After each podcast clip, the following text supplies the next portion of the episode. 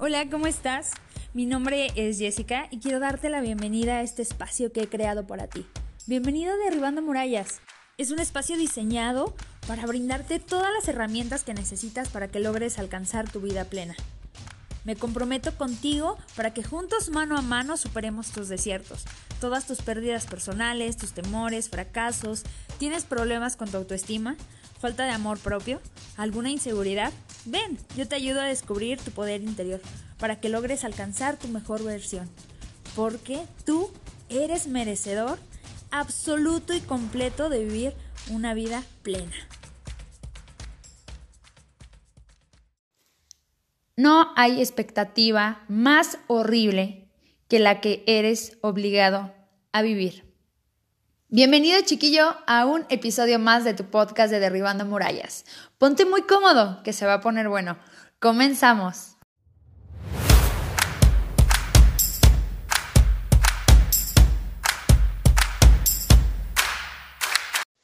Pues bien, chico, bienvenido, bienvenido una vez más a este tu podcast. Y hoy vamos a estar hablando sobre las expectativas.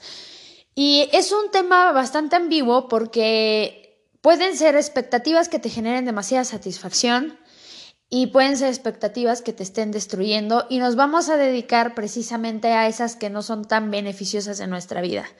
Primero que nada, vamos a hablar sobre las expectativas que tienen otras personas sobre nosotros. Las expectativas de los papás, en específico, a veces no son tan buenas.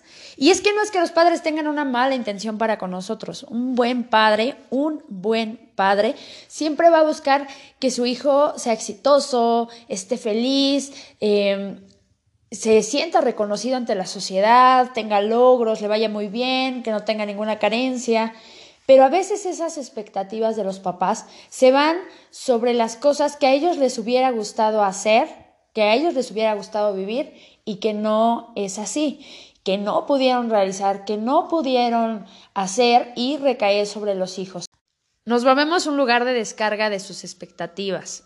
Otra forma puede ser que los papás idealizan tanto a los hijos que lo someten a demasiado estrés y tienes que aprender esto y tienes que estudiar esto y esto te va a poner en el top de la sociedad y quieren presumirte y la manera de presumirte es lo que ellos creen que el hijo ideal sería y se olvidan algunas veces de las propias necesidades, de que somos unos individuos independientes con eh, sueños independientes, con propias metas, con propia ideología, con una personalidad distinta y es ahí donde si tú no eres inteligente, amigo mío, tú puedes volverte presa de cumplir expectativas de tus padres. Y no hay cosa más horrible, como lo decía en la introducción, que tratar de cumplir una expectativa ajena, una expectativa que no va acorde a tu forma de ser, a tu forma de ver la vida, a las cosas que tú quieres hacer, y entonces vives frustrado, vives molesto, vives triste, insatisfecho, porque no tienes el valor de poner un alto. Y a veces es porque no quieres herir los sentimientos de otras personas, y más si son seres que tú amas. Pero entonces vale la pena. Vale la pena que vivas una vida frustrada por tener miedo de expresar lo que realmente tú quieres hacer, lo que realmente tú quieres vivir. ¿Y cómo podemos detener esto? Bueno, chiquillo, desde el momento en el que tú definas, defiendas que tú eres una persona independiente, que tú eres un ser único, diferente, con propios sueños y propias expectativas y que te armes de valor para defender tu propia ideología. Si no haces eso, las expectativas de los padres, si son demasiado difíciles de cumplir, arruinan la relación padre-hijo. Y no es su culpa en realidad de los papás el hecho de que tú no tengas el valor de expresar tu punto de vista, de poner un alto, de decir, papá, te amo, te amo muchísimo, gracias por todo lo que me has dado, eres un ser importante en mi vida, pero quiero recordarte que yo soy un ser independiente, que mis sueños no tienen nada que ver con tus sueños, que confíes en mí, que me permitas hacer, que me permitas crecer, que me permitas equivocarme, que me permitas aprender, porque el camino que yo estoy recorriendo es el mío. Y no quieras vivir tu vida a través de mí. Permíteme a mí vivir mi vida. ¿Para qué? Para que después tú no te vuelvas un círculo vicioso con otras personas, que es a lo que vamos a pasar ahora. Así como el ejemplo de que los papás tienden a ocupar a los hijos como un depósito de expectativas, tú también puedes ser una persona que convierta a sus amigos, a su pareja, a sus propios padres, que sea inversa, en un depósito de expectativas. Primero vamos con la pareja. Primero vamos con la pareja. Cuando lo conoces o cuando se conocen, lo primero que surge es el enamoramiento, es el amor, eh, todo está muy padre, todo está maravilloso, hay ciertas peleas, pero te enfocas más en las virtudes y cualidades que tú crees que esa persona tiene. Porque como no lo conoces bien, todo viene de una creencia de lo que te está haciendo sentir en el momento. Lo cual es padrísimo y es maravilloso y es un momento que debemos de vivir a plenitud porque es pasajero. A posterior, cuando ya es una relación más formal, más estable, vienen los reproches de es que tú no eres como a mí me gustaría, es que haces cosas que a mí me molestan, es que eso que tú estás haciendo mal porque no va con mi manera de pensar, porque no va con mi manera de, de yo ver la vida y ahí es cuando tú empiezas a hacer de tu pareja un depósito de expectativas propias, no estás respetando la identidad de la persona. Tú estás tratando de convertir a la persona en la ideología que tú solito te estás maquinando en la cabeza y déjame decirte que eso no es amor.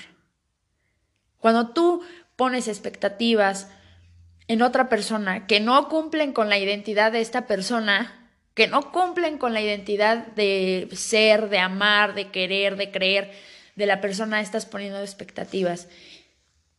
Y si lo amas así, créeme que es una relación que se va a solidificar y posteriormente van a compartir ideales y tal vez más adelante comparta las mismas ideologías y las mismas creencias que tú. Pero no trates de imponer una expectativa. No trates de que esta persona cumpla algo que a ti te gustaría para hacer que para convertirlo en la persona ideal. Porque así como tú puedes volver a tu pareja un bote de expectativas, Así puedes volver a tus amigos. En tu cabeza puede estar maquinando la idea del amigo ideal y el amigo si no cumple eh, las expectativas que tú tienes, entonces es un mal amigo.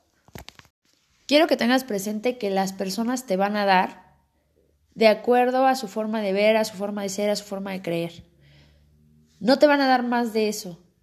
Y si tú quieres imponer una expectativa, el frustrado vas a ser siempre tú. Yo te invito a que recuperes el control. Recupera el control de las expectativas que hay en tu vida, tanto para las que las personas pueden llegar a, tener sobre ti, que no te hacen sentir bien, como las que tú depositas en otras personas.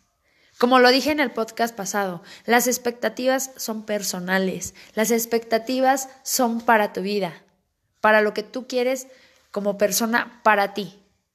Lo que tú quieres lograr, lo que tú quieres llegar a ser.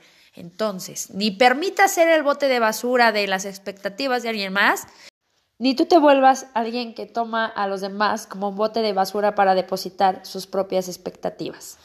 Y no podemos negar que hay cierta satisfacción personal agregada en el hecho de cumplir las expectativas de alguien más. Pero eso viene cuando son expectativas que van muy de acuerdo a tu forma de ver la vida, que van acorde a tus capacidades, a lo que tú quieres, a lo que tú crees, y hay satisfacción propia en cumplir las expectativas de otros. Te sientes bien, te sientes pleno y esas son las que deben de estar en tu vida. Ya para despedirme, quiero que hagas un análisis esta semana de las expectativas con las que tú no te sientes de acuerdo. Claro, de las que están imponiendo en tu vida. Y también que analices qué expectativas estás poniendo en otras personas. Mm, si no quieres que te impongan, no impongas. Simple, sencillo, es la clave. ¿No? Entonces te invito a que hagas ese análisis. ¿Qué expectativas estoy poniendo yo en otras personas que las hacen sentir frustradas, que las hacen sentir tristes, que las hacen sentir menos y qué expectativas están poniendo los demás en mi vida, con las que yo no me siento bien, con las que yo no me siento pleno. ¿Cuál va a ser mi método de acción? A partir de hoy, ¿qué voy a modificar? Y comienza a llenar tu vida de expectativas que te transformen en tu mejor versión.